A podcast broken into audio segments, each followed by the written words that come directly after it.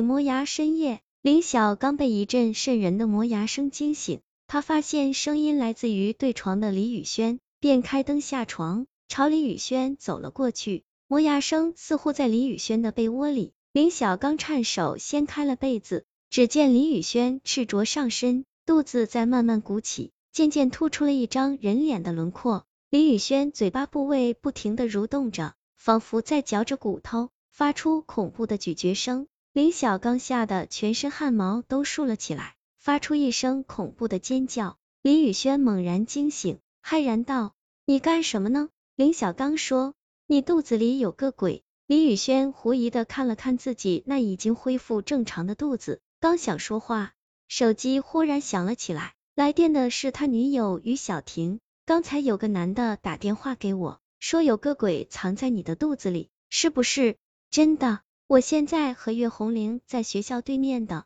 于小婷话音未落，电话突然挂断了。李宇轩急忙回拨过去，于小婷没有接听。岳红玲是林小刚的女友，林小刚与李宇轩相顾失色，心慌的跑出了出租屋。跑到一个十字路口时，林小刚看到一辆自行车倒在路边，便好奇的走了过去，见自行车已被撞得变形。今天中午我去了趟医院。经过这里时，看到这里发生了一起车祸。李宇轩说话的时候，发现自行车旁边还有一部手机，捡起一看，没有摔坏，也没有设置锁屏密码。他翻看着通话记录，发现有个刚刚呼出的手机号码，他脸色顿变，失声叫道：“呼出的是于小婷的手机号码。”林晓刚刚想说话，脚下突然响起一个嘶哑的声音：“兄弟。”你踩到我的脸了，这是一个男人的声音，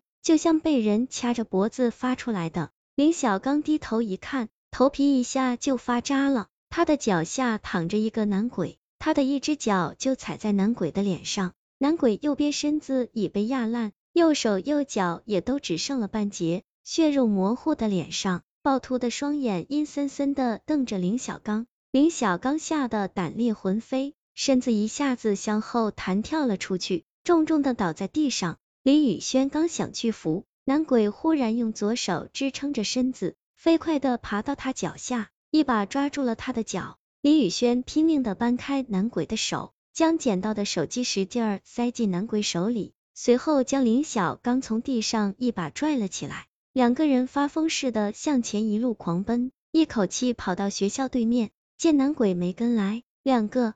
人才一起停下了脚步。学校对面只有一家烧烤店还没打烊，里面一个顾客也没有。两个人买了几串烧烤，走出店，还没走多远，林晓刚忽然听到身边隐隐传来奇怪的咂嘴声，像是从路边的围墙里发出来的。他扭头看向围墙，见一张五官焦黑的人脸在惨白的墙壁里诡异的蠕动着，发出一个女生的声音。美味能引佛跳墙，也能引鬼钻墙。你们俩手里的烧烤实在是太香了。没等林晓刚反应过来，女鬼两只乌黑焦烂的手突然从墙里伸了出来，一只手飞快的抢走了两个人手里的烧烤，另一只手拽住林小刚的一只胳膊，使劲的将他往围墙里拽。林小刚惊叫着拼命挣扎，李宇轩急忙拦腰抱住了他，使劲往后拖。咚咚，街上忽然响起了奇怪的脚步声。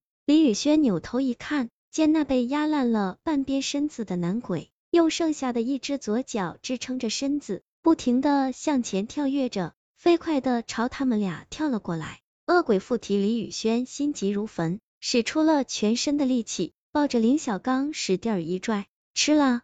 林小刚外套的一只袖子被女鬼硬生生的撕了下来。人控制不住向后仰跌下去，把李宇轩撞翻在地。两个人刚从地上爬起，男鬼突然跳了过来，平举着左手抓向林小刚的后背。林小刚惊叫着闪身避过，拽着李宇轩撒腿就跑。两个人一鼓作气跑了好长一段路。林小刚气喘吁吁的说：“他没追来，先休息一会儿。”李宇轩说：“刚才那个女鬼的声音。”我怎么听着有些耳熟？我也听出来了，好像是上个月出事的穆小小。糟了，他在出事前曾和岳红玲、与小婷吵过一架。林小刚话音刚落，突然感觉到脖子一阵发凉，他低头一看，见脖子上勾着一截血淋淋的断臂。林小刚吓得大叫一声，拼命搬开断臂，转身一看，那男鬼就站在他背后。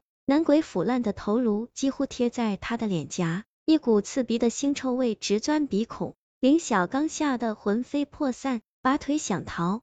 男鬼的左手紧紧拽着他后背，寸步不离的拖在他后面。李宇轩手足无措的站在旁边，忍着恐惧盯了男鬼良久，突然失声道：“你是贺秋飞，今天在那十字路口出车祸的人，就是你吗？”贺秋飞是李宇轩的同桌。曾经暗恋过于小婷，就在今天中午，他骑车上街，经过一辆停在路边的轿车时，轿车的车门突然打开，他猝不及防，被车门撞得连人带车倒在了路中央。这时，一辆货车刚好经过，碾碎了他的半边身子。男鬼终于松开了手，说：“是我，今天中午我出车祸时，刚好看见你经过那里。”发现你肚子里藏着一个鬼，晚上我想起此事，就打电话告诉了于小婷。李宇轩半信半疑的摸了摸自己的肚子，刚想说话，肚子里忽然又响起了奇怪的咀嚼声，仿佛里面有张大嘴在咀嚼着他的内脏。李宇轩惊恐到了极点，感觉肚子一阵绞痛，忍不住捂着肚子蹲了下去。林小刚骇然道：“这是什么鬼？怎么会钻进人的肚子？”贺秋飞说，可能是个急着想投胎的饿死鬼。人一旦被饿死鬼附体，也会变得和恶鬼一样，老是想吃东西。李宇轩突然想起，这段时间他总觉得肚子很饿，每次吃完东西后又老是肚子痛。他去医院检查过，医生说一切正常，只要在平时吃东西时注意卫生就行。今天中午，他肚子又疼痛难忍，只得又去了一次医院。他狐疑的盯着贺秋飞说：“无缘无故，恶鬼怎么会找上我呢？说不准，也可能是个小鬼。”贺秋飞话音未落，林宇轩猛然想起贺秋飞曾一度失恋，对他说过想养个小鬼转转运的话。他急忙打断了贺秋飞的话，厉声道：“是不是你在我肚子里种了一个小鬼？”贺秋飞说：“我有过这个想法，可是并没有去做。”你撒谎。李宇轩忍痛站了起来，忽然朝贺秋飞猛扑过去。